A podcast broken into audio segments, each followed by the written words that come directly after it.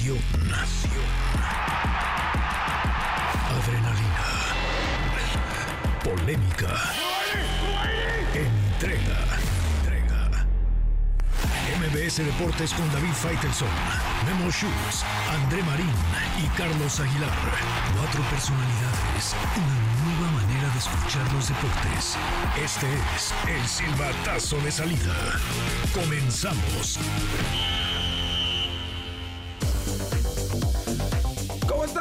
Muy buenas tardes, MBC Deportes. Eh, hoy ya jueves, jueves 29 de febrero del 2024. Pocas veces podemos decir que es un febrero 29, pero tenemos toda la información de hoy, mañana y un poco de ayer. Y claro, estaremos eh, platicando de lo que ocurrió en la Copa Oro Femenil en Estados Unidos, eh, tras una combinación de resultados. Dos escuadras que terminaron empatadas en prácticamente todo, en todo lo que se imaginen y tuvieron que irse a un sorteo y tras el sorteo ya se definieron los eh, cuartos de final donde México va a estar enfrentando a Paraguay. Ese partido será el eh, próximo eh, domingo a las 4 de la tarde. También en la Conca Champions quedaron listos los octavos de final. Bueno, falta todavía por ahí un- un- un- una llave, pero los equipos mexicanos ya tienen rivales, incluyendo las Chivas que van a estar enfrentando a las Águilas del América. Ayer hubo, actividad dentro de la jornada 9 eh, de la Liga MX en donde los equipos de regios, uno ganó por la mínima, sufrió mucho. Tigres ganó por la mínima 1 por 0 y Monterrey sobre la hora empató el partido ante Tijuana. De esto más estaremos platicando el día de hoy, mi querido David Faitelson. México ya conoce a su rival y pues hay muchas esperanzas que la escuadra de Pedro López pueda seguir avanzando. Sí, hola Memo, ¿qué tal? ¿Cómo estás? Saludos para todos, Carlos, André Marín y María Cel. Este, mm, sí, realmente México-Paraguay, México es favorito, no puede confiarse. Y, y si México avanza, la semifinal hipotéticamente sería con Brasil, porque México va con la llave Brasil-Argentina. Y del otro lado está Estados Unidos, que pinta para llegar hasta la final y podríamos tener una revancha en esta Copa Oro Femenil que ha resultado espectacular para la selección mexicana. Noticia de, de último momento. En, em, en Italia se da a conocer que el francés Paul Pogba, jugador de la Juventus, en su momento tenía, cuando pasó el Manchester United, parecía ser un futbolista de otra índole. No es un mal jugador, pero no llegó a donde se esperaba. Ha sido suspendido cuatro años, cuatro años por dar positivo en testosterona. Uf. Tras el partido Udinese Juve del pasado 20 de agosto, podrá obviamente ir a, a apelar la decisión ante el TAS y demás. Falta todavía un procedimiento. Por lo pronto, cuatro años para Paul Pogba. Lo cual estaría prácticamente acabando su, su carrera. Estaba obviamente conmocionada por, por la información. Vamos a ver qué pasa con Pogba, que no hace mucho era la gran figura, una de las grandes figuras de la selección francesa y se suponía que era el heredero de las glorias de los Zidane y todo, que decían que Bueno, podía fue- hacer muchas cosas Fue importantes. campeón del mundo con Francia y subcampeón del mundo No, con no, Francia. claro, claro, un, un gran jugador, pero luego ese tipo de situaciones no, no, y no, no polémicas lo marginaron. No lo llegó, marginaron. que costó 100 millones de, De euros. sí, sí, Cuando llegó al Cuando Ju- lo- de la Juve al, a al la Juve del Manchester United, ¿Eh? exactamente. Mi Charlie, pues obviamente vamos a hablar eh, de lo que está pasando en la Fórmula 1 porque ya arrancó oficialmente la temporada. En eh, las dos primeras prácticas eh, tendremos información de cómo quedó Sergio Checo Pérez, el campeón Max Verstappen y por supuesto Lewis Hamilton y todos los demás. En el Abierto Mexicano de Tenis hay una sorpresa. Eh, lo demás es eh, con calma, pero mi Charlie, yo sé que tú tienes mucha más información. ¿Qué pasó, Memo? Un saludo para ti, para David, para André, para toda la gente que nos sigue a través de MBC Deportes. Oye, pues está jugando ya la siguiente semifinal eh, que clasificará al que enfrente a Mallorca, justamente. Athletic de Bilbao le está pegando al Atlético de Madrid un gol por cero al 13. Iñaki están Williams. empatados. O sea, están Exactamente. 1-1 ahorita, 1-1 en, en el global, global. ahorita. Así que En este momento si esto prevalece, Ajá. se van a penales, tiempo extra y penales. Oye, y en el boxeo, Alberto López, mexicano él, de la zona de Ensenada, Baja California, un chavo que no creía que en él eh, Bob Arum, el presidente de Top Rank, y la verdad le ha puesto cada prueba y cada prueba termina por hacerla bien. Déjame decirte que no es el más técnico, pero defiende su título en la categoría de los pluma en la Federación Internacional de Boxeo y va contra un japonés muy peligroso a la defensa, Reiba Abe, la verdad es complicado. Esto va a ser en Verona, en Nueva York, el próximo sábado. Tendremos detalles, evidentemente, y hablaremos eh, eh, del Venado López, otro de los campeones mexicanos que actualmente subsiste. Perfecto, mi por supuesto. Querido André Marín, ayer qué manera, qué manera de sacar el resultado de parte de Monterrey y de mantenerse invictos en el torneo. Cada vez que anota Sergio Canales, Monterrey no pierde, ya tiene nueve tantos con el equipo regiomontano, pero el equipo del Piojo muy cerca de lograr la primera victoria del torneo. ¿Cómo estás, querido André? ¿Cómo estás, Memo? ¿Cómo estás, David? ¿Cómo estás, Carlos? A todos un fuerte abrazo. Eh, la verdad es que, la verdad es que sí, pero lo que es increíble es que Tijuana, después de nueve partidos, no haya podido ganar un solo partido de liga. Es una crisis gravísima la que está atravesando el equipo de la frontera frente a un Monterrey que hoy amanece como líder general de la competencia por diferencia de goles, con gol de Canales, como bien lo mencionabas tú. Los Tigres jugando a medio gas, como si estuvieran en pretemporada, le ganan a los Bravos de Juárez 1 por 0 y siguen escalando posiciones en la tabla. Y al igual que David, yo también les tengo noticia de última hora. El Fútbol Club Barcelona le ofrece a Rafa Márquez renovar su contrato como técnico del Barça B, lo cual es una maravillosa noticia para un hombre que quiere convertirse en director técnico. Rafa, aprender lo que está aprendiendo en el Barcelona, en ninguna parte del mundo lo podría hacer y le van a dar la confianza de seguir un año más. Todas esas voces que decían que Rafa sería el sustituto de Xavi Hernández era una auténtica locura, una utopía. La realidad es que Rafa está para seguir mejorando y seguir aprendiendo con el Barça B en España. Ya platicaremos, André, más adelante en el análisis si realmente es conveniente, es, es, le favorece seguir en el Barcelona, que estoy de acuerdo contigo, es el lugar de aprendizaje, o le hubiera favorecido más otro club. Ir a otro club y dirigir un club de primera división con otro tipo de, de, presión, otro tipo de situaciones, para ir aprendiendo y algún día regresar al Barça grande, ¿no? ¿Saben qué me preocupó cuando, cuando André dijo, eh, tengo información del Barcelona? Pensé que decir de, ah, es que hubo una reunión de, de Deco con el representante de Haaland porque la Porta lo quiere. Ay, Haaland puede comprar al Barcelona, ¿no? Del otro lado. Si están en un tema financiero eh, muy, precario, muy complicado, no hay forma de traer a Te Haaland. suplico que respetes al Barcelona. Ah, ¿eh? es que tú, ah, es que tú eres catalán. Y André también, ¿eh? André también. Pero es que yo también, yo también, yo también. ¿Tú de dónde eres catalán, David? Digo, de André lo conozco de, hace mucho tiempo. Pero, digo, o sea, ¿desde cuándo? Mira, en Puebla, que yo he vivido un par en Puebla, en Puebla hay un chiste, hay catalanes poblanos, Ah, son ¿sí? del club catalán. Todos vamos al club catalán, ahí hacemos ejercicio. ¿Son camoculés? Yo- no, de- no, no. ¿Camoteros? Ya, no ya no, no, Camilo. No, no, no, no Voy para atrás. Bueno, En esos, Oye, oye. en esos rincones no escribimos. Una fe de ratas. Va dos eh, goles por cero arriba del Athletic Club. Porque ganó la ida 1-0. Sí, sí, sí, 1-0. Están en- o sea, da, aquí dos, estaba confundido dos también. goles por cero, sí. No hay El empate Bilbao hasta el momento. 2 por 0. 2 por Uy, 0 hasta el durísimo para el Cholo Simeone, ¿eh? Claro, porque Sí, ganó la ida, difícil. ganó la ida y ahora con este 2 a 0 pues están encaminando a poder enfrentar al Mallorca en la, en la En final. la final.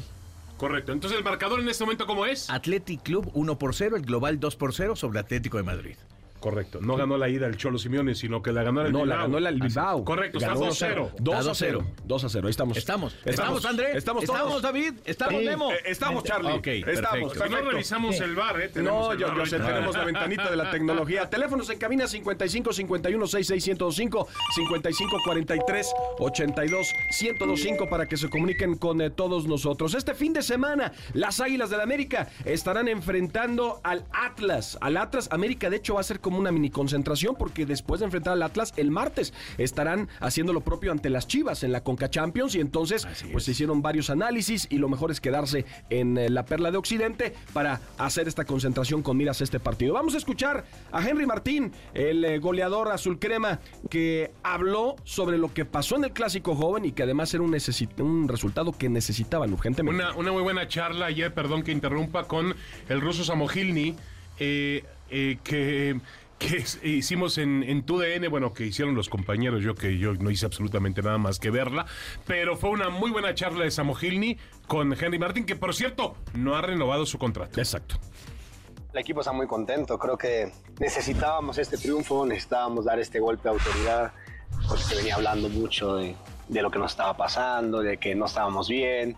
Pero esto es América, así es esto. eh, De repente puedes dar un partido no tan bueno, te va mal, y de repente vienen los clásicos y los tienes que ganar sí o sí. O sea, no, no hay más, más allá. Y en lo personal, muy contento, muy contento con el equipo, muy contento con el funcionamiento, con lo que se está haciendo, con lo que se demuestra, con lo que trabajamos el día a día. Estamos, estamos muy bien. Nosotros sabíamos que no había una crisis, sabíamos qué es lo que estaba pasando, que era cuestión, es cuestión de tiempo, cuestión de, de estar del trabajo. Sabíamos eso, pero afuera de, de lo que es el nido, se habla mucho. Entonces nosotros nos sirve como un golpe de autoridad, a ver ya, ahí está. Vamos a seguir haciendo nuestro trabajo, vamos a seguir haciendo lo nuestro y déjenos trabajar tranquilos. Bueno, pues ahí está el América que hemos venido comentando, eh, David, que pues estaban haciendo su pretemporada en el torneo, porque Sí, sí, sí. eh, la verdad todavía no habían alcanzado el- la mejor versión. Le ganaron a Cruz Azul y yo creo que inyectó otra vez esa adrenalina que les hacía falta. No, totalmente, ganar la Cruz Azul, un clásico, el América, además, si bien, a ver, mucha gente no está de acuerdo con el estilo que, que implantó Jardiné el sábado pasado, yo, yo mismo diría, el América no puede jugar así, tan echado atrás, sobre todo en la segunda parte, pero hay que tomar, hay que aceptar que el técnico brasileño leyó muy bien el partido y supo cómo hacerle daño a Cruz Azul. Y el América no quiere decir que el América va a jugar así siempre. Estoy seguro que el América va a jugar diferente el sábado en el Jalisco y también lo hará distinto en el Akron cuando afronte la CONCACAF. Lo que sí se mete en un terreno peligroso otra vez, porque los clásicos son muy delicados. Sí, el América vivir- no puede fallar. Y vivir tres eh, de manera consecutiva Sí. no está fácil. Lo que sí coincido con varios es que América no está en su mejor momento. Es decir, con todo y que está eh, peleando, que está consiguiendo triunfos, no hemos visto ese América que comenzó prácticamente eh, con un equipo suplente ganándole a Bravos, ¿no? sí, Así, Sin, sin ningún problema. Todavía esa potencia de América que lo ves en liguilla, todavía no, no Pero a ver, no entiendo yo esto, ¿eh? Porque lo platicamos ayer con André en la noche. A ver, Tigres no está en su mejor momento. Monterrey no está en su mejor momento. El América no está en su mejor momento. Y Y, están todos entre los seis están primeros. entre los cinco primeros. Sí, están entre O los sea, cinco. Porque sabemos perfectamente que sí. ofrece el mejor fútbol. Sí, ahora, ¿no? ahora André, el tema, yo creo para el América, el eh, manotazo sobre la mesa fue con Real Estelí, ¿no? Sí, sí, bueno, perdieron con Real Estelí, perdieron con Pachuca y sufrieron en el Azteca con Mazatlán. De ahí salió el tema de mini crisis en el América, que ya desmiente por completo Henry Martin en esta charla con el ruso Samo Gilny. Lo que es un hecho es que estoy de acuerdo con ustedes, el América no está en su mejor momento. Hay que recordar, Memo, fueron campeones, no hubo vacaciones, no hubo pretemporada, no hubo tiempo de trabajo. Prácticamente el siguiente torneo arrancó muy poco tiempo después de que se coronaron campeones y así es muy difícil. El América, eh, el técnico del América, el técnico de Tigres y el técnico de Monterrey están preparando a sus equipos para la fase final del campeonato. Ahora, si jugando mal o no convenciendo están en los primeros planos, imagínense ustedes la liguilla que se nos viene si estos equipos alcanzan su mejor nivel en la fase final del torneo. Sería una liguilla inolvidable por cómo están pintando las cosas. Sí, sin duda. André, por cierto, en este momento está cayendo la segunda anotación del partido del Athletic. Esto quiere decir que ya tienen ventaja de 3-0. 3 a 0. 3 Que te, a te 0. digo una cosa, Memo, Sí, te digo una cosa. ¿Sí? Eh, El Athletic de Bilbao es un equipo copero, ¿eh? Sí, es un sí. equipo que siempre está en estas instancias y que partirá como gran favorito en la final contra el Mallorca de Javier Aguirre. Que por cierto se anuncia que la final será en la Cartuja. En la cartuja. En el estadio allá en. Sevilla, así que yo creo que ya podemos eh, anunciarlo. Atlético de Bilbao Mallorca. contra Mallorca. Que creo que para el Mallorca, bueno, es muy- tiene razón André, el Atlético de Bilbao es un equipo duro, pesado, eh, que te pelea cada balón en la cancha. Pero creo que si tú le das a elegir al Mallorca a quién enfrentar, pues con todo respeto elige al Bilbao y no al Atlético de Madrid. Pues sí, Estoy eh, el tema es que totalmente de acuerdo contigo. Pero Sí. André, eh, bajo cualquier circunstancia, André Carlos, eh, estaba como no favorito. Es decir, el, el mayor, y lo dijo ayer Javier Aguirre. Él cuando sabe perfectamente claro, que no va a ser con- favorito. Contra cualquier Claro. equipo en la Sí, Copa no pero- era favorito. pero el, el Atlético de Madrid tiene esencias de un equipo grande, ¿no? Es decir, tiene un plantel muy importante. Sí, sí, sí, sí, sin duda, el- los colchoneros. Yo, yo sé que también le hubiera gustado enfrentar al Atlético Club, cual- el cual dirigió eh, el, el Vasco Aguirre, lo estábamos platicando el día de ayer. Era quién? Al Atlético de Madrid. Dirigió Sí, sí, al sí, Atlético de Madrid. verdad, verdad. Y en Champions League. Se me queda viendo feo, David. Ya, ya no sé por qué. O sea, No sé si es el atuendo que traes Es el- hoy. Está muy llamativo. Está muy chillante. Está muy chillante. sí, sí, ¿Qué sí, te sí. pasó, David? ¿Qué te pasó? No, nada, no, es que si vieras, si, vi- si vieras cómo viene vestido Memo, Hay, hay una canción que le gusta a David, se pone a bailar ahorita. Ve mi color y ya se pone a bailar esa canción. eso te, sí, ¿Cómo sí se es. llama el que la canta? ¿Cómo? No, no, no recuerdo cómo se llama. no. Pero, pero es una canción muy pegajosa, sea lo que sea. Pero se ve que en cualquier momento te nombramos candidato de Movimiento Naranja, ¿eh? ¿Ya? Yagüi. ¿Ya? Ah, sí, sí, creo que sí. Memo Yagüi. Bueno, Bueno, pero a ver, teníamos un tema muy interesante sobre la mesa con respecto hacia los equipos grandes. A mí me parece que a veces como que se relajan y se dejan llevar por las olas en el torneo regular. Es decir, Monterrey es líder general y no nos gusta cómo juega. Tigres está entre los primeros cinco, cuatro y realmente ha sido un desastre jugando al fútbol. En América hablábamos de una mini crisis y ahí sigue. Son equipos que saben muy bien que no se juegan nada en este terreno del, del torneo. Mira, David, también de repente somos este. eh, eh, hay- que centrarnos qué es lo que queremos ver. Estamos en la mitad de la temporada y de repente le exigimos que con todas sus mini crisis, sus subidas y bajadas como atletas se mantengan al 100%. Y ningún equipo a veces lo puede contener. Hay equipos que sorprenden y de repente se mantienen en el liderato, llegan a la liguilla y paz, pela, se acabó. No funcionaron más. Yo creo que lo válido en, en una liga como la Liga Mexicana es llegar y cerrar bien el torneo. Porque justamente aparece la liguilla, ¿no? Que además, Charlie, es la benevolencia del formato, porque si tú piensas en España o piensas en Inglaterra, para ser campeón, pues tienes que estar un año, un año a tope, un año entre los primeros, un año sin recaídas. Y aquí no, aquí puedes meter, un- André, te puedes meter como ocho, te puedes meter así de panzazo y, y puedes ser campeón Y tener una gran mexicano. liguilla, claro. Tene- tenemos un sistema de competencia que promueve la mediocridad. Claro. Este, y ante eso, los equipos grandes saben perfectamente cómo ir toreando las primeras 17 jornadas y cómo los técnicos van preparando sus futbolistas para la parte clave del torneo, que es a partir de los cuartos de final, que es donde realmente vemos el mejor nivel que hay en el fútbol mexicano. Yo les decía hace un rato que pinta para hacer una liguilla espectacular porque América va a llegar bien, Rayados va a llegar bien, Tigres va a llegar bien, Cruz Azul se va a meter, Chivas se va a meter, Pumas. Pumas se va a meter. Pinta para hacer una liguilla, Pachuca va a estar, para hacer Toluca. una liguilla bien interesante y el Toluca también. Entonces, podemos ver una liguilla de esas que realmente son Sí, inolvidables. Lo que podemos decir. André, es que este torneo está, me parece que es mejor que el torneo anterior Sí, del sí, sí. mexicano. Señor, Arrancó bastante señor, bien. señor. Oye, este André, y preguntarte, eh, no sé si coincidas conmigo, pero ¿tú crees que si hubiera esto, eh, ser un, un torneo largo, todos mantuvieran los grandes un nivel siempre? Yo creo que no. Difícil, Carlos. Claro. No, yo creo que no.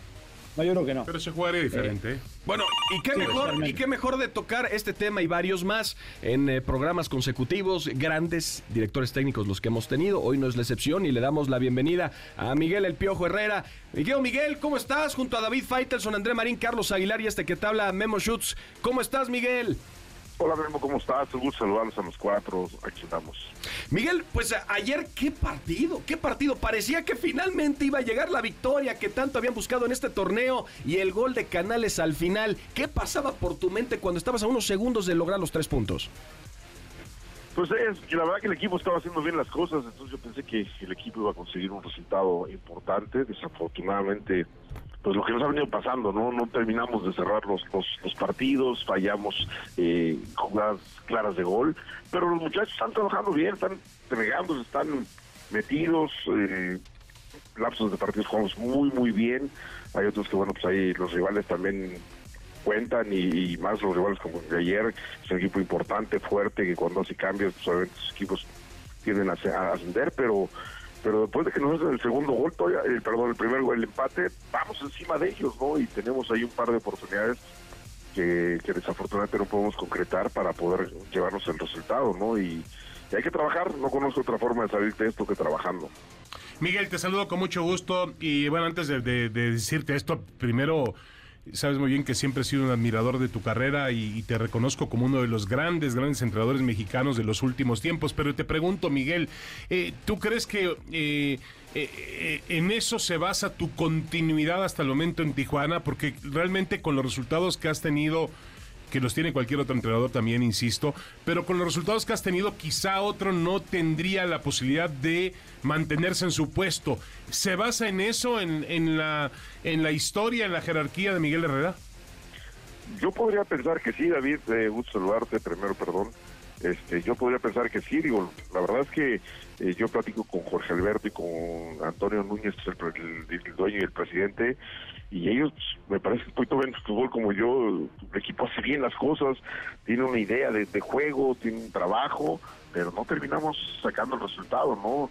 Ellos apostaron a un proyecto, sobre todo Jorge Alberto, y es lo que me ha dicho, ¿no? El proyecto está claro y vamos a tratar de sacar esto adelante, pero obviamente el resultado siempre impera todo, ¿no? Y condiciona todo, ¿no? Todos los, los argumentos que, que se puedan dar terminan en un resultado y seguiremos trabajando mientras ellos sigan confiando en lo que, lo que estamos haciendo y, que los muchachos, como los veo ayer, entregados, determinados, podamos tener ese golpe de, de, triunfo, ese golpe que nos dé eh, en el estado de ánimo algo que, que nos haga explotar para arriba, ¿no? Y demostrar que el equipo está listo para pelear, eh, meterse a la, a la repesca, ¿no? O algo, a buscar algo en, en este cierre del torneo, ¿no? Miguel, te saluda Carlos Aguilar. Eh, eh, ayer lo decías y claramente sí hay momentos donde Tijuana domina el conjunto de Rayados, pero hay una parte donde eh, seguramente lo recargaste en conferencia de prensa, Zúñiga, González, el propio Corona, Domingo Blanco, no la están metiendo. ¿Cómo romper con esa parte que, pues, llegas, culminas jugadas, pero no llega el gol? Pues sí, desafortunadamente trabajo, seguir trabajando, seguir haciendo repeticiones. El torneo pasado Charlie estuvo peleando el liderato de goleo hasta las últimas tres fechas, ¿no? Y, y, y bueno, pues apostamos a que Charlie se vuelva a eh, eh, encender con el gol. Es un tipo que siempre ha hecho goles en donde ha estado, entonces hoy es el único torneo donde no ha, no explotado esa condición y bueno, pues estamos apostando a eso apostamos a Zúñiga eh, a buscar un poco el contragolpe, eh, también, no solamente ellos, ¿no? De repente aparece ayer, apareció tres veces Balanta y desafortunadamente no se pudo concretar, que una para, una para mí es claro penal que desafortunadamente no se marca, y, las otras, pues hay que seguir trabajando eso, ¿no? Trabajar a que el equipo consiga el resultado. Miguel, te mando un gran abrazo. Sabes eh, también, al igual que David y que los demás, que soy un gran admirador de, toda tu carrera. Y yo te preguntaré una cosa, Miguel. Con estos resultados que se han presentado en este torneo, ya se jugaron nueve fechas y no has podido ganar todavía en la liga. Eh, ¿Ha pasado por tu cabeza, Miguel, en esas charlas que tienes con el dueño y con el presidente del equipo, decirles, ¿saben qué? Me hago un lado, no me siento capaz, no le estoy llegando a los jugadores. Es decir, ¿has pensado, Miguel, en tirar la toalla? Mira, eh, hola André, ¿cómo estás? Un gusto saludarte. Yo creo que el, el que piensa en tirar la toalla es porque no tiene capacidad o porque sí realmente, como tú dices, no le llega a los jugadores. Pero si tú ves el partido de ayer o, o los últimos partidos que ha hecho Cholos, los jugadores hacen lo que yo trabajo. O sea, en la cancha se refleja lo que nosotros trabajamos, lo que nosotros pedimos, juegas a balón parado, te salen casi todas, ¿no? O sea, eh, empiezas a, a ver lo la forma de juego por los costados, el achicar el, espacio, el apretar al rival. O sea, si tú no vieras eso en la cancha, dices, no, el jugador no está conmigo. Está jugando para otra cosa, unos quedan parados por allá, otros por acá, eh, hacen cualquier cosa dentro de la cancha, entonces, no, bueno, no están conmigo, no estamos de acuerdo, eh, obviamente se le explica al dueño, pero eh, eh, reitero, Jorge y Toño, Jorge no tanto está pendiente del equipo todos los días, pero eh, Toño, eh, el presidente, está todos los días en los entrenamientos, vemos cómo, tra- ven cómo trabajamos, ve lo que se refleja en los partidos, entonces pues ven al equipo metido, concentrado, los muchachos, es un gran grupo de trabajo, la verdad, eh, te frustra no poder sacar los resultados porque es un gran grupo de trabajo, están todos bien, com- bien compenetrados, pero bueno, llega un momento en que empieza la desesperación como en todos lados, ¿no?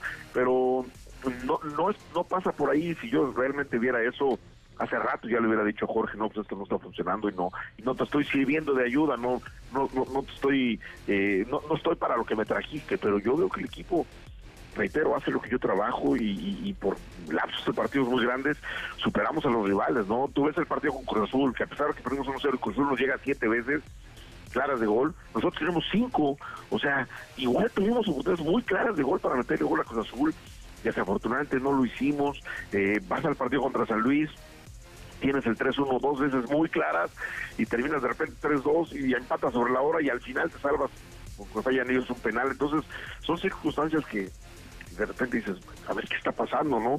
Y hay que trabajar, hay que trabajar, no conozco otra forma. Entonces, eh, no pasa por mi cabeza, sinceramente, eso, y, tampoco pasa porque de repente digan, o mucha gente dice, no, pues que es amigo del dueño, no, no, también Mauricio Culebro era mi amigo, eh, Santiago Baños es mi amigo, los dos son mis amigos, Toño, eh, licenciado José Antonio Leaño, también lo puedo jactar que es mi amigo, hablamos, hablo con el Cheto muy seguido, eh, con, ni hablar de Luis Miguel Salvador y Jorge Urdiales, que estuve con Monterrey, y todos, cuando llegó el momento que tenían que cortarme, me cortaron claro, y no pasó nada. Y sigo diciendo que son mis amigos y seguirán siendo mis amigos. Pues no pasa por ahí, pasa porque tengo que trabajar, dar los resultados para los que me trajeron, y si en un momento dado el, el- el dueño o el presidente dice, bueno, ya no, ya no funciona más, lo aceptaré como siempre en todos lados, ¿no?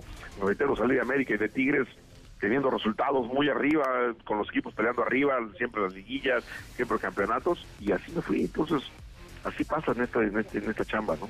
Eh, Miguel, precisamente hablabas eh, del tema de los resultados y, y si nos remontamos al empate con Atlas, Guadalajara, Querétaro, San Luis, eh, has perdido, ya lo decías, por la mínima ante Cruz Azul, con Pachuca 3-2, con Toluca 2-0, es decir, han sido, han sido partidos cerrados, han sido partidos en donde la balanza se pudo haber inclinado para un lado y para otro, pero lo que yo te quiero preguntar es... De esa primera etapa que tuviste con Tijuana a la que estás viviendo en este momento, ¿qué ha cambiado? ¿Qué ha sido diferente? ¿Cómo te has sentido ahora con este plantel? Mira, la verdad es que creo que nuestra base de mexicanos en aquel entonces, y no porque esta sea tan mala ni, nada por el estilo, creo que era más completa. Nos falta completar la base de mexicanos. Creo que los extranjeros estamos bien. Estamos por la idea de donde buscamos con Jorge Alberto y con Toño armar un equipo sólido. Pero nuestra base de mexicanos, te los nombro, eh, Paul Arreola, capitán de la selección estadounidense, mexicoamericano, que anda, que anda muy bien y que está jugando entre la MLS, eh, Chávez, que está en Rusia, que es un referente de la selección mexicana, eh, el Topo Valenzuela, el Negrito Medina, Henry Martin, o, o- sea, mexicanos que, que, que estaban en un momento bueno y que los que venían de atrás, como un Henry Martin, que era un joven, venía con todo y empujando, ¿no? Empujando, los estaban jugando y no los dejaban de, relajarse. Entonces, creo que esa base de mexicanos que estamos tratando de, de nutrirla con, con la llegada de Efra, de Efra, que desafortunadamente está andando muy bien, se nos lesionó en un entrenamiento, el Tití que andaba muy bien, que había hecho dos golazos contra San Luis, que termina haciendo un partidazo, desafortunadamente también eh, en, el partido pasado con, con Toluca se nos lesiona, entonces también nos, ha venido esa pequeña malaria de no resultados y, jugadores importantes que vienen haciendo bien las cosas, caigan en lesión, pero seguiremos mientras os reitero la, la situación esté en calma con los directivos y nos sigan dando su apoyo, trabajando para que esto funcione. Correcto. Eh, Miguel, y yo lo decía el otro día, ¿qué pasaría si hubiese, si el fútbol mexicano tuviese descenso? Estarías en una situación obviamente que no desconoces, que ya has tenido en otra, en otro momento de tu carrera, pero habría mucha más presión. Sin duda alguna. Pero al fin de cuentas, hay, hay que pagar un dinero, eh, David. O sea, no hay un descenso, pero hay que pagar una fuerte cantidad de dinero, ¿no? Sí. No te vas limpio de, de no descender, ¿no? Entonces, eh, hay que cuidar todos los sentidos, porque al final de cuentas, sí, no pierdes eh, el valor de una franquicia que sí es abismalmente diferente, pero al final de cuentas se desembolsa, se desembolsa un dinero fuerte, pues que obviamente que ningún dueño quiere pagar, ¿no? Que ningún dueño quiere estar en esa situación de tener que estar en lugar de estar pagando un, dinero por, por eh, el castigo, mejor invertir sobre el equipo para comprar jugadores eh, y fortalecerlo más, ¿no? Yo creo que esa es la idea, ¿no? Miguel, eh, tú tienes una personalidad muy, muy, eh, la conocemos todos, pero al mismo tiempo tienes esa carga de, de autoridad dentro del fútbol mexicano, por tu paso con América, con selección, todo eso. ¿Tú crees que esto que haya iniciado un poquito en esta temporada, eh, lo que pasó con Iván Alonso, la discusión con la gente un poco, eh, ¿cómo manejas esa parte con el equipo para que no caiga directamente en responsabilidad y en los resultados dentro de la cancha? Es que mira, yo creo que se han manejado cosas que no, no, no han pasado por mí. Pues Iván Alonso no sé qué le pasó a él, yo nunca he hablado mal de él. Yo siempre he defendido que, a que le den oportunidad al mexicano y si lo ven el programa del burro y el burro lo aceptó y lo dijo, que él fue el que estuvo hablando. Yo lo único que dije, yo quisiera que le hubieran dado continuidad al, al conejo. Claro. Trajeron un extranjero, bueno, es cosa de los directivos, no es cosa mía, yo- y lo dije muy claro, no es decisión mía. Y también Marc Rosas dijo, hablo mal de Chivas, en ningún momento hablé mal de Chivas. En el programa de, de- de Fox me preguntaron de, del chico Codwell que acaba de llegar y dije, por cierto, Chivas ya no son todos mexicanos, pero haciendo de broma. Y todavía me dijo, no, pero es un gran es un extraordinario jugador. Pero para mí, pues obviamente no es mexicano, ni español habla. Y ese fue mi comentario. Nunca dije que era mal jugador, nunca dije que estaba mal, ni me burlé de Chivas. Siempre dije, no, son, no, hay, no ya todos son mexicanos. Pero nuestra regla en nuestro fútbol así pasa. O Codwell, que ni siquiera conoce México y le cuesta mucho trabajo hablar español, pues hoy juega como mexicano. Y Quiñones, que es un tipo que llegó desde los 17 años al fútbol mexicano, 18 años, que se ha formado en el fútbol mexicano, que toda su carrera prácticamente le ha hecho el fútbol mexicano, que hoy es, juega para la selección mexicana, juega como extranjero. Sí. Entonces, son las cosas que pasan en nuestro país. Yo lo único que dije fue que le siguieran dando oportunidades a los mexicanos y lo seguiré peleando. No, y también en, descargo tuyo, Miguel, nosotros también los periodistas siempre te preguntamos de temas diferentes. Porque, para empezar, no es porque estés al teléfono en este- con nosotros, pero eres un tipo comprometido. No rehuyes nunca a, a- a ninguna pregunta. Eso obviamente a mí me parece que es parte de tu personalidad y, y lo debes seguir manteniendo, pero... Pero sí, yo, te- yo estoy de acuerdo. A mí me parece que se ha exagerado. Y exageró Iván Alonso. Se Sí. equivocó, Sí, no eran las sí. formas. No, pero digo, mira, la- las formas pueden ser lo que quieran. A mí, a mí lo que me dejó muy tranquilo fue que no hice nada. No, no. Simplemente, es más, yo hasta cuando, cuando en el- tú, tú lo conoces, David, el pasillo que hay ahí en ese espacio de- del Estadio Azul es muy chico. Yo cuando me lo topo de frente, pues yo con la cabeza agachada, ¿no? Y, y, y choco con él, y pues ahí están las tomas. Yo hasta me hago a un lado porque pensé que no pasábamos entre los dos. Y ya cuando vi que me volvió a empujar, le dije, pues espérate, no me toques. Fue lo único que le dije empezó, "Queremos hablar, vamos a hablar aquí, no pasa nada, ¿qué, ¿de qué me estás hablando? Y empezó a hablar de todo lo que se había hablado. Y le dije, yo de ti ni he hablado y lo seguiré diciendo, yo prefiero un mexicano en lugar de un extranjero en cualquier lugar, sea director deportivo, sea entrenador, sea auxiliar. Ese es mi, mi punto de vista, que hay técnicos y, directivos y trabajadores, doctores o kinesiólogos muy buenos extranjeros, que bueno, en todos los países existe y qué bueno que vengan, pero obviamente seguiré peleando porque los espacios los ganemos mexicanos. Así es mi, mi manera de pensar no, no, no tengo por qué dejar de aceptar que, que la llegada de un, técnico extranjero que haga las cosas muy bien y que, que haga levantar el, fútbol mexicano nos dé gusto, pues claro que nos da gusto y, y los mexicanos aprenderemos de algunos técnicos extranjeros que han venido, ¿no? Yo hoy, yo siempre he dicho, uno de mis pilares fundamentales para ser técnico es Ricardo Antonio Lavolpe, que también lo considero mexicano, pero es extranjero y ese es uno de mis pilares para poder ser técnico, ¿no? Los otros son dos mexicanos y no quiere decir que esté peleado con eso, simplemente yo pues, apuesto a que se le dé posibilidad al mexicano y que, que vivamos en, igualdad de circunstancias, ¿no? Ya no es mi caso porque creo que ya me hice un nombre y eso, pero pero sí de los jóvenes están empezando que a veces no se les da la oportunidad como se les da de repente al extranjero que llega sin ningún blasón.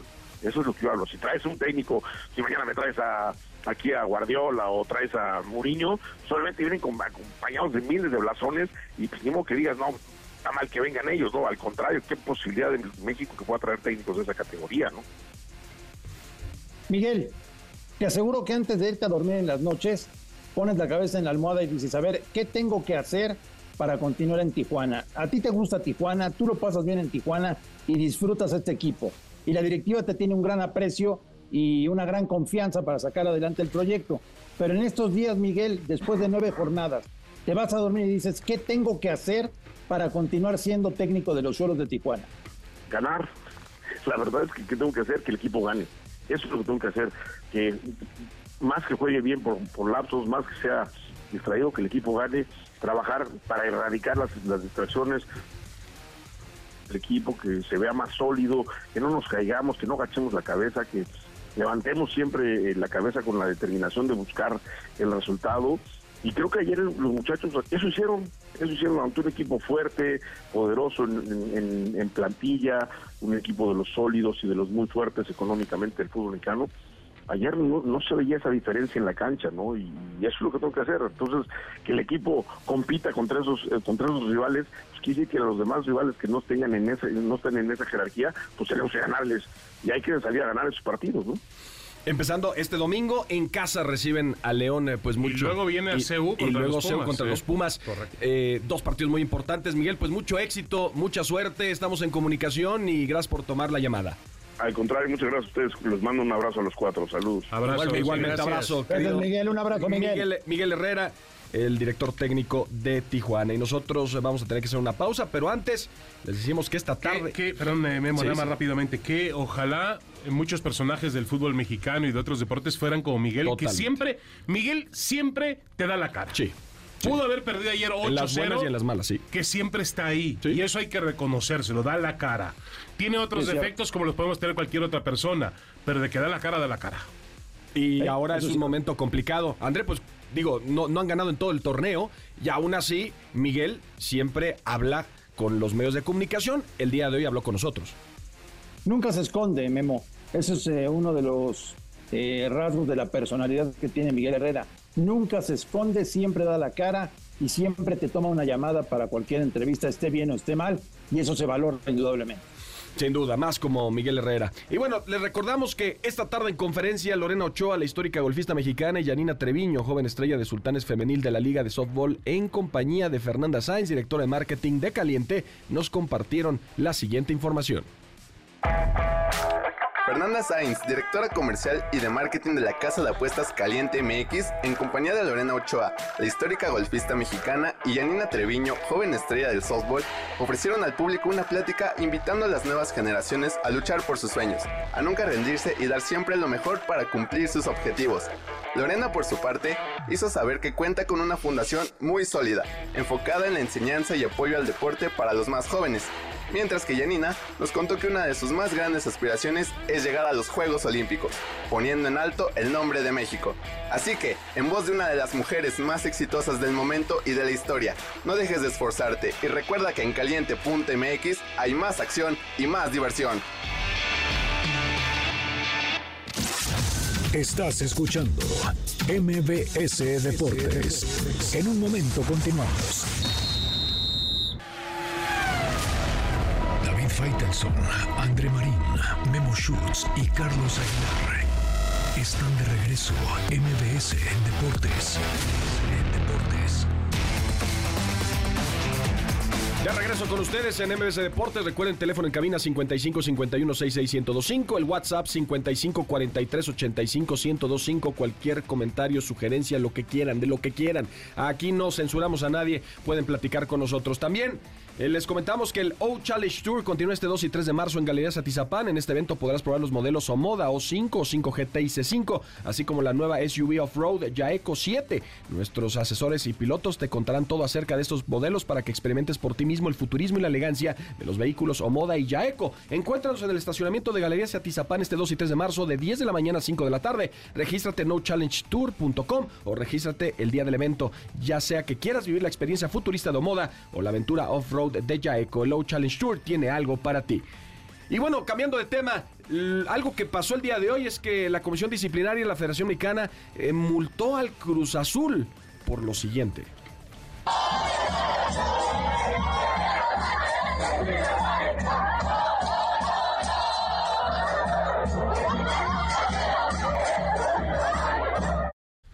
Y es que para poner, para poner en contexto, eh, eh, André, David, eh, Carlos, lo que ocurrió es que la femenil sub-19, previo al clásico joven, eh, se viralizó este video en donde están gritando, en la Noria están gritando, el que no salte es una tapapa. Un grito homofóbico, mal, inapropiado. Y los jugadores de fútbol, las jugadoras de fútbol en este caso, tienen que entender que tienen una responsabilidad moral, social, que representan un club. No son tiempos para ese tipo de gritos. El aficionado los hace y no nos gusta. El aficionado es muy difícil que detenerlo en ese tipo de gritos. Miren cómo costó trabajo detener el grito homofóbico en los despejes de los porteros. Y yo creo que eh, está bien aplicada la sanción para Cruz Azul. Ahora, lo que se, se viralizó, eh, André, es que otros equipos también han hecho lo mismo y que no se ha sancionado y que con Cruz Azul hubo mano dura. Eh, ¿Qué piensas de esta situación? que es cierto que otros lo habían hecho y que no los habían castigado. Este, me parece perfecto lo que hace la comisión disciplinaria con estas chicas del equipo de Cruz Azul, eh, pero hay que ser parejos, Memo.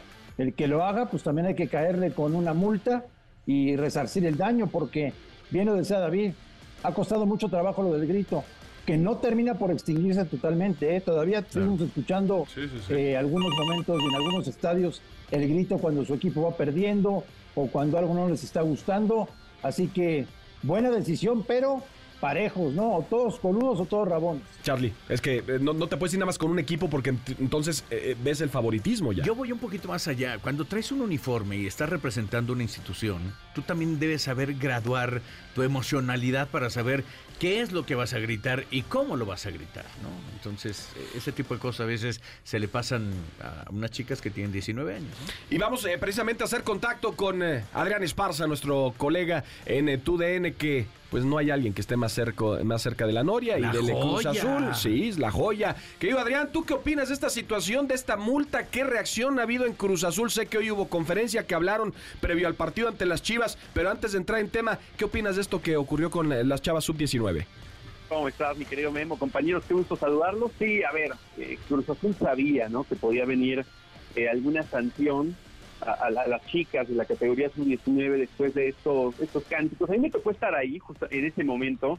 Eh, fue, fue cuando la afición de Cruz Azul fue alentar al equipo previo al clásico joven y las jugadoras salieron a cantar prácticamente todas las porras, ¿no? De, de- de- de que estaban ahí cantando afuera de la Noria, eh, había pues, muy buen ambiente, cantaron absolutamente todo y el error vino en justamente cantar esta misma, ¿no? Eh, que, que- que, bueno, pues ya tiene un grito ahí que, que se ha tratado de erradicar, sobre todo, no, forzosamente esa palabra, pero sí la idea, ¿no? De, que se ha dado a lo largo de los últimos años en el fútbol mexicano. Entonces, Cruz Azul sabía que podía venir una sanción, Cruz Azul sabía que existían antecedentes, sobre todo con equipos de primera división, hablando específicamente del América, donde hay una imagen que es la que se viraliza ¿no? en un hotel de concentración, en el cual se realiza el mismo grito y ahí no hubo una sanción, ¿no? Entonces, bueno, Azul esperó la resolución, hoy sale finalmente y bueno, todo queda en una sanción económica. ¿Qué es lo que sé que pasó al interior de Cruz Azul? Esto no se dio a conocer, no se dará más adelante, eh, lo dará a conocer Cruz Azul. Hubieron sesiones con las jugadoras sub-19 para concientizar de que es importante pues, no hacer este tipo de cosas, ¿no? O sea, en- entrarlas en, en razón de este tipo de palabras, justamente las que quieren erradicar en el fútbol mexicano, este tipo de ideas que por supuesto se tratan de erradicar. Entonces, para hacer conciencia, y sé que Cruz Azul la intención que tiene es hacerlo con todas las categorías, ¿no? No volver a, caer en el mismo error. Entonces, pues bueno, cae la sanción económica, la pagará Cruz Azul, eh, no, no, no tocando el bolsillo de las jugadoras, saben que fue un error, y, bueno, mismo de la edad, ¿no? Tienen menos de 19 años los jugadores, entonces, pues bueno, en ese sentido Cruz Azul eh, va a pagar la sanción, y ahí quedará el tema, insisto, que tendrán reuniones con las distintas categorías para que no vuelvan a caer en un, en un error como este. Adrián, tenemos eh, muchas reacciones hoy, conferencia en donde hablaron del partido que se viene con la escuadra de las eh, Chivas. Vaya, promoción hasta en el World Trade Center hubo de este juego. Sí, ayer ahí se, se viralizaba en un video en el World Trade Center, ahí en, en pleno corazón de la Ciudad de México. Cruz Azul anunciando este partido contra las Chivas, recordarle a la gente, es en el Estadio Azteca, será el único compromiso de este torneo que salga del Estadio Ciudad de los Deportes para irse al Estadio Azteca y bueno, ya pensando entonces en el partido contra las Chivas. Primero vamos a tocar el tema de cómo fue superar eh, la derrota en el Clásico Joven. De eso nos habló Rodolfo Rotondi, vamos a escucharlo. Bueno, contento por, por el apoyo de la gente, obviamente también con bronca por el partido.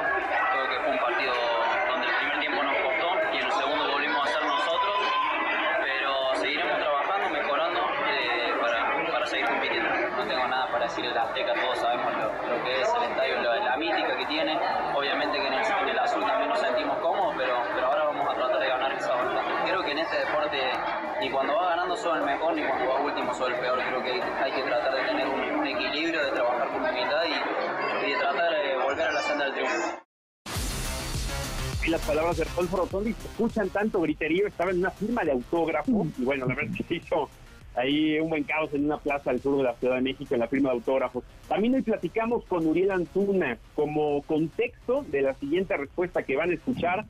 Uriel Antuna le ha festejado los goles a las Chivas, recordarán uno que, que fue muy importante en el cual besa dos veces el escudo ante la afición del Guadalajara, como diciendo mi amor está con Cruz Azul, no con Guadalajara. Inclusive llegó a tener algunas palabras en alguna entrevista que yo le realicé a Aurelio Antuna, donde mencionó que no se sintió cobijado, que no sintió que lo respetaran de, de alguna forma. Bueno, hoy este Uriel Antuna tiene palabras completamente distintas contra su equipo. Asegura que él mismo se equivocó en muchas cosas que realizó cuando todavía era jugador del rebaño sagrado. Escuchemos.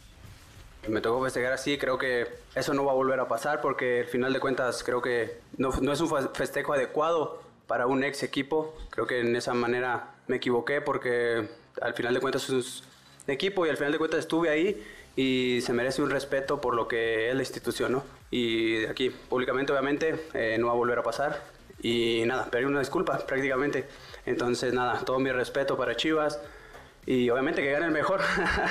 y como, como dices, eh, obviamente agarré un cariño al club porque la afición me, me ha estado apoyando desde siempre, se me, me, me ha estado yendo mejor, tanto aquí como en la selección, y bueno, se le agarra un cariño cuando se van bien las cosas, ¿no? Y al final de cuentas, como, como dije anteriormente, en Chivas no se me dieron bien las cosas y no quiere decir que haya sido un fracaso, bueno. Al final de cuentas es fútbol, no se dieron las cosas por X o Y razón y queda más que seguir trabajando, cuando te va bien y cuando te va mal, seguir trabajando, seguir trabajando y seguir creciendo. Así es que Uriel Antuna ofrece disculpas, insisto, en otras entrevistas, pues todavía se le notaba que, que no se sentía cómodo, ¿no? Al hablar de las Chivas, aquí, en este momento, en esta conferencia que tuvimos hoy, pues totalmente distintas, ¿no? Las palabras de Uriel disculpándose.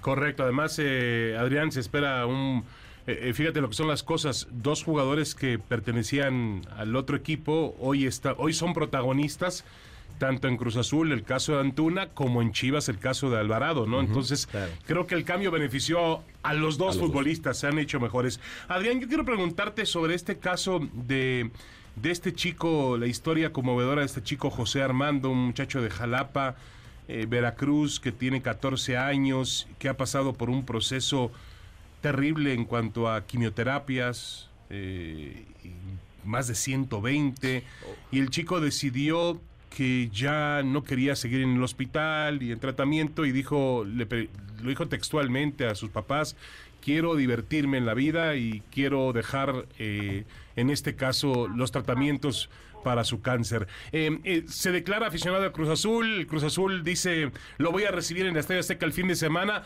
No puede viajar por temas de salud, obviamente, pero me parece que va a estar en un cine viendo la señal. Eh, TUDN va a hacer la transmisión del partido, tendrá un enlace hasta el cine, estará con José Armando. Pero es una historia, me parece, donde Cruz Azul muestra una parte que no le conocíamos mucho, que es la parte social. Sí, sí, sí, la verdad es que ha sido, ha, sido lindo lo que ha realizado Cruzul a lo largo del torneo, ¿no? Viendo la parte social muy importante, pero creo que, tal cual como lo dices David, si hay una historia que nos ha llegado a todos, ha sido justamente la de él, ¿no? La de José Armando. ¿Qué tenía preparado Cruz Azul? Eh, ahora que lamentablemente se da a conocer por medio del comunicado que realiza Cruz Azul que no puede viajar por condiciones de salud, Cruz Azul lo iba a concentrar, literalmente iba a concentrar en el hotel, iba a desayunar, iba a comer con los jugadores, iba a ser un jugador más, iba a trasladarse del hotel al Estadio Azteca en el camión con los jugadores, iba a salir a la cancha durante el calentamiento, eh, en, la ceremonia de la Liga MX, iba, a ser un jugador más, eh, ¿no? Entonces la verdad es que era pues, una sorpresa muy linda, lamentablemente no, no puede venir, pero como dice David, afortunadamente van a seguir las sorpresas para él, ¿no? Y a pesar de quedarse ahí en Jalapa, pues va a tener eh, un, sábado muy emotivo seguramente en este duelo contra las Chivas. Y bueno, Cruz Azul acaba de subir, justamente acaba de subir unas fotos en la cual pues está absolutamente toda la plantilla eh, cargando con el número 14 que dice José Armando, le firmaron la playera, se lo entregarán en, los próximos días, es lo que tengo entendido, y estarán buscando que si hay alguna oportunidad de que pueda venir a la Ciudad de México, pues eh, hacerle una sorpresa, no incorporarlo y que sea literalmente uno más, un jugador más del equipo.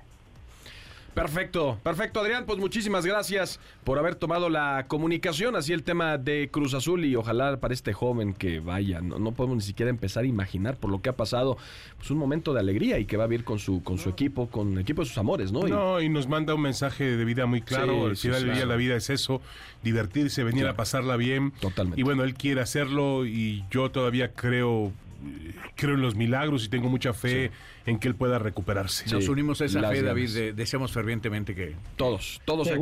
por supuesto que sí. Todos aquí. Adrián, muchas gracias. Fuerte abrazo.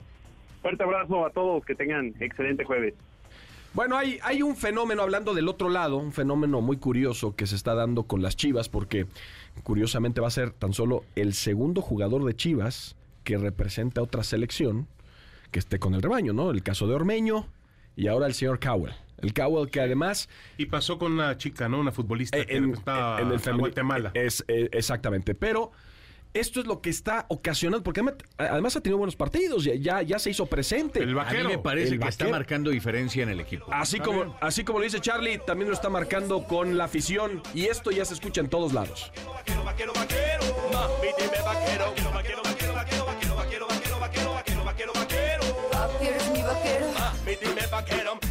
Obviously, there was a lot of European offers in the past two years. You know, you kind of have your head on that a little bit. And then um, obviously, you see a humongous offer and just from a club uh, from Chivas. So it was just, honestly, it was like, it was almost overwhelming. It was, I didn't know what to expect. There were so many emotions into it, and I was really happy when uh, everything was done.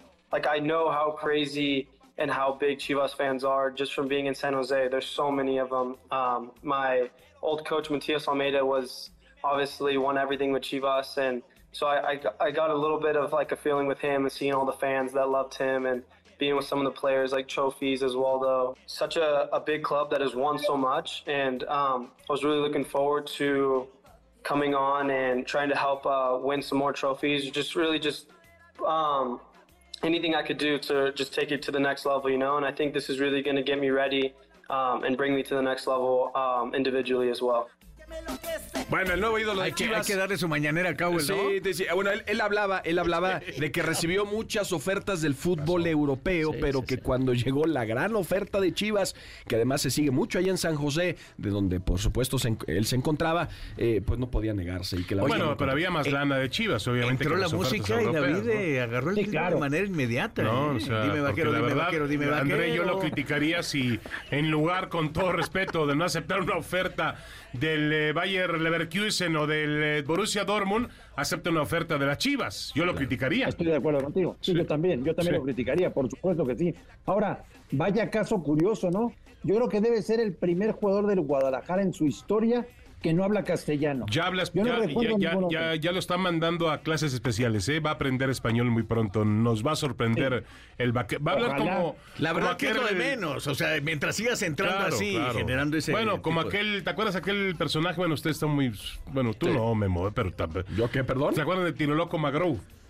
Ah, sí, sí, cómo claro. no, Sí, claro. Digo claro, que hablaba claro. como. Espérame, pero uno tiene cultura, ¿no? Por lo menos te, Ah, puedes sí. remontar a... Estaba yo dudando, Claro, Memo, pero no. ya veo que sí. Estabas Ya dudando. veo que sí. Bueno, vámonos. vámonos con las eh, minis de otros deportes, hablando que hoy arrancó ya oficialmente la temporada de Fórmula 1. Sergio Checo Pérez quedó en el lugar 10. En el lugar 10. Es que la carrera es el sábado, Sí, hora de México. Sí, ¿no? en Bahrein, Sí. en- tras las dos primeras prácticas. En el caso del tenis, en los octavos de final, la gran sorpresa es que Francis Tafoy, el estadounidense, cayó frente a Dominic Hopfer. Eso fue en eh, el eh, abierto mexicano de tenis. Y mi Charlie en el boxeo. Atención, ¿eh? Eh, eh, La verdad es que Alberto López, este chico de Mexicali, está haciendo bien las cosas. Él es campeón FIF.